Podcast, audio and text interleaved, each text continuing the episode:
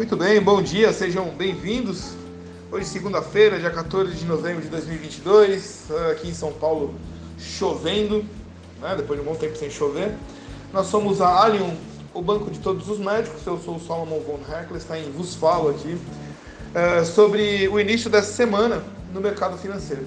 Para quem não conhece, nós somos a Allium, o banco de todos os médicos e fazemos o nosso trabalho aqui na nossa sociedade médica focado entre muitos no mercado financeiro, investimentos e ultimamente bastante sobre previdência é, na renda fixa que o povo começou a focar lá. Nós estamos também com carteiras já desde 2018 no, no mercado de renda variável, que é a Bolsa de Valores, onde você tem a possibilidade de é, lucratividade maior. Porém, existem aí opções no, no, mercado de renda fixa também. Na semana passada falamos muito sobre uh, Tesouro Direto, alguns alguns uh, ah, ETFs, né? Foi IVVB11, BOVA11 com rendimentos ali IVVB11 30% ao ano, perdão, 40% ao ano nos últimos 20 anos, e BOVA11 que deu uma média de 6,5% nos últimos 10 anos. Dessa forma, essa semana iniciamos, né, hoje, depois de grande volatilidade, a semana vem com feriado amanhã. Hoje a Bolsa de Valores trabalha normalmente, uh, depois do, da GAF não, mas do que já era previsto para esse novo, momentaneamente, presidente eleito, o senhor Luiz Inácio da Silva. Dessa forma, Uh, os olhares dos investidores estão focados ao final da temporada de balanços no Brasil, com expectativa para nomeações do novo governo eleito e no aguardo para a definição uh, dos rumos da política fiscal. No cenário externo, temos o destaque para a produção industrial europeia, que veio acima das projeções, graças a Deus, no aguardo para a divulgação de dados de crescimento econômico do Japão. Ainda na agenda macro, né, uh, dentre os destaques brasileiros, está o Índice de Atividade Econômica do Banco Central, que nós chamamos de IBCBR, que é a prévia do Produto Interno Bruto, que é o nosso PIB, que nós ouvimos aí nos jornais cotidianamente. A média das projeções compiladas é de uma alta de 0,20% em setembro, contra o recuo, né, queda de 1,13% em agosto. Na terça-feira, né, a gente não, não vai trabalhar, né, a Bolsa de Valores não trabalha, nós trabalhamos, a Bolsa não trabalha. E vamos ver aqui. Vamos falar aqui sobre gasolina, fazer um voo panorâmico, né? Que a gente sempre faz. Gasolina, o levantamento semanal da Agência Nacional de Petróleo, Gás Natural e Biocombustíveis, que é chamado ANP, aponta que a gasolina subiu de preço nos postos de abastecimento pela quinta semana consecutiva, passando de R$ 5,00 por litro. Uh, vamos falar de Copa do Mundo? Vai. Copa do Mundo que inicia dia 20 e vai injetar 864 milhões no faturamento de bares e restaurantes brasileiros. Os dados são de levantamento da Confederação Nacional de Comércio de Bens, Serviços e Turismo, CNC. É aquele happy hour programado para ver a Copa. Olha, eu vou ser sincero, se perguntar para mim a escalação da Copa, eu sei que tem Neymar. Só. Seguimos aqui.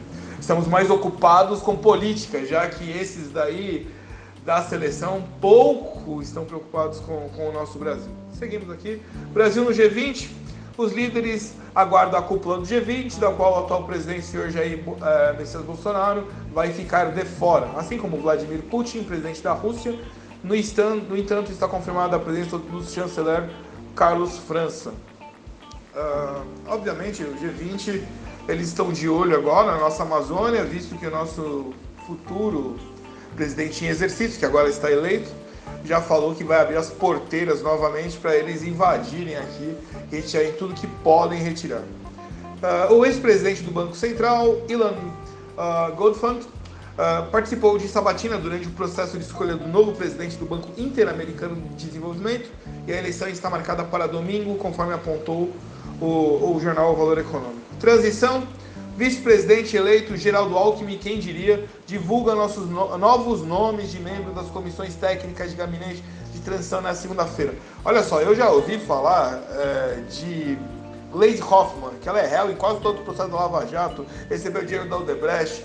É, eu ouvi falar daquela menina que é filha do uh, do Gilberto Gil.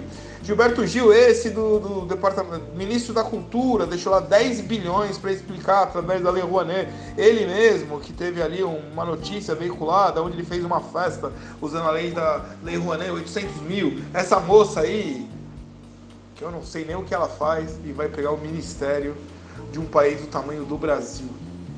Estamos entrando num, num momento assim muito delicado. BNDES, o Banco Nacional de Desenvolvimento Econômico e Social, que é o BNDES, deve anunciar nesta segunda-feira, durante, durante a COP27 lá no Egito, que vai dobrar para 2 bilhões a verba de crédito ESG.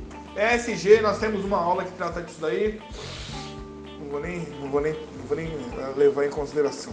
Vamos falar da, de empresas, né? Você vê, eu estou tão feliz com esse governo. Uh, Hoje vai sair resultados da COSAN, que é o lucro líquido ajustado da companhia, chegou a 265 milhões no terceiro trimestre de 2022, recuo anual de 50%. Embraer teve prejuízo líquido ajustado em 93,8 milhões, uma diminuição de 55,2%, mas revertendo lucro de 450 milhões no segundo trimestre de 2022. Semig, empresa teve lucro 1,03 bilhão, alta de 56%, ela está na nossa carteira. Banco Mercantil apresentou um lucro, lucro líquido de 40 milhões, estável frente ao mesmo período no ano passado, inferior a 48 milhões é, no segundo trimestre desse ano. Não está na nossa carteira. Agora, Saúde teve prejuízo líquido de 12 milhões. Papéis Suzano, está na nossa carteira. Vale, nossa carteira. Marfrig, nossa carteira. Itaú não, Santander não, Rabobank não.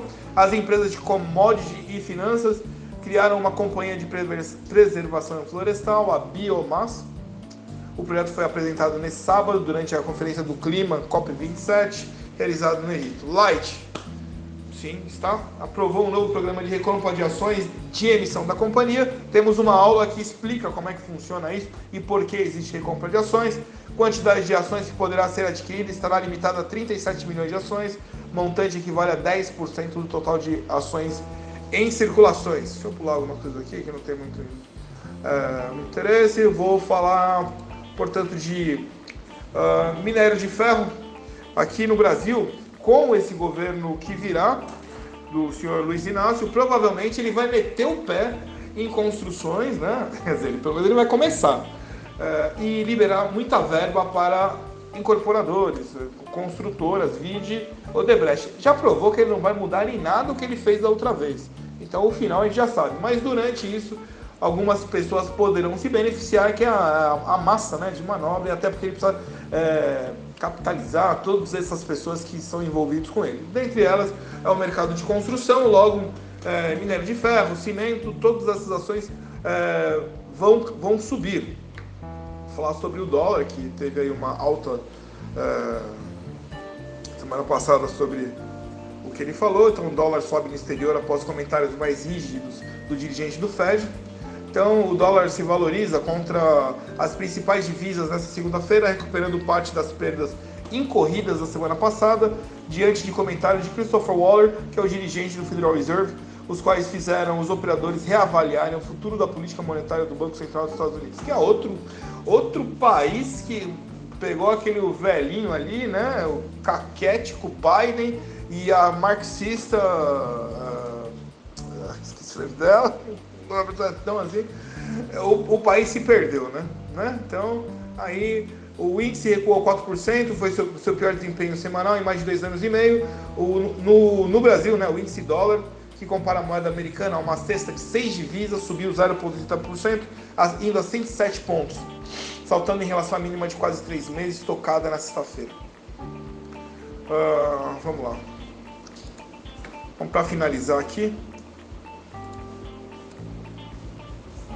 Gente vai falar Brasil e as nações com floresta tropical unem forças para salvar a selva.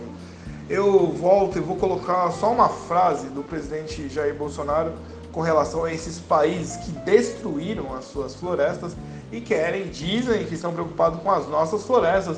A Amazônia, que tem mais de 2 mil ONGs, a gente assistiu há pouco tempo atrás, as ONGs que colocaram fogo na própria floresta. Imagina, a pessoa está programada, ela é destinada a cuidar da floresta as pessoas em função de fazer um, uma sabotagem política, tocaram fogo no que eles deveriam proteger. É esse o nível, então, as três maiores nações que abriram florestas tropicais no mundo: Brasil, República Democrática do Congo, né, que é comunista, Indonésia, é, lança, também, né, é, lançaram formalmente na segunda-feira uma parceria para cooperar na preservação da floresta. Óbvio que eu sou a favor de preservar a floresta, antes que se diga qualquer coisa. Mas nós sabemos que o interesse desses governos, dessas ONGs aqui no Brasil, não é preservar a floresta. Temos estudos de, da China que vem buscar água doce aqui.